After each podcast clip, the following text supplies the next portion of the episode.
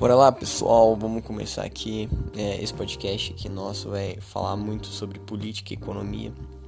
E o tema de hoje é, é tiozão ou Bolsonaro, né? Nada contra, nem a favor, nenhuma posição política aqui, que eu acho que isso não é importante, mas a gente vai refletir sobre qual a importância né, do papel social na nossa sociedade é, de escolher o presidente, porque o Bolsonaro ganhou, né? Essas coisas a gente fica pensando, poxa, um cara que tem tanto, é, é recusado por tanto, tantas pessoas, por que, que ele, é, ele foi eleito, né? Porque a democracia talvez não seja a melhor forma de eleição, né?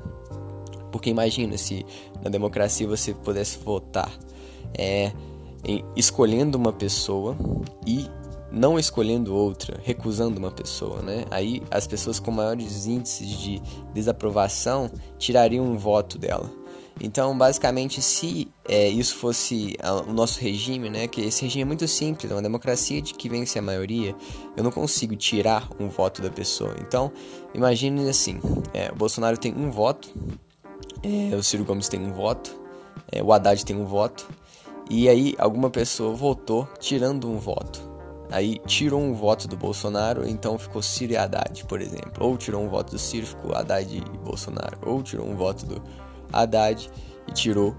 É, e ficou o Bolsonaro e o Ciro Gomes, por exemplo. Então, é, a gente tinha que ter duas opções de voto: o voto para escolher e o voto para recusar. Sendo que o voto para recusar exclu excluiria o candidato, mas é uma democracia muito complexa, né? E como no Brasil a gente gosta de fazer as coisas simples, né? Porque as pessoas parecem ter preguiça de, de criar novas formas de políticas públicas e, de, nesse caso, na eleição, né? Então a gente fica com o que a maioria simples escolhe, né? Que não é um, um não acredito que seja uma democracia em si, né? Porque a democracia acaba virando uma ditadura da maioria. Então o que a maioria acha acontece, se mesmo se grande parte recusar.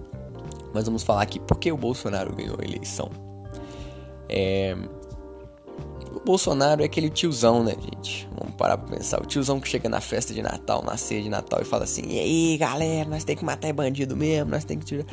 Então, a, a identidade do Bolsonaro ela tá muito ligada ao que a população é, né? É o que o tiozão é. é basicamente, vamos falar assim, essa geração entre 40 e 60 anos, né? Até 80, vamos, vamos pôr assim, é a geração que votou no Bolsonaro, é a geração que é, elegeu o Bolsonaro e divulgou ele, né? É lógico tem muita gente nova também com essa capacidade de. Não é capacidade não, com essa. com esse pensamento também em relação ao Bolsonaro, né? Mas é, ele ganhou porque ele é uma representação fidedigna do que é o brasileiro, né? É, então, é, eu acredito que essas inconsistências, né, o tipo de democracia, de voto maioria simples, não escolhe o que a população realmente quer. Porque na verdade a democracia teria que ser um meio termo, não a ditadura da maioria.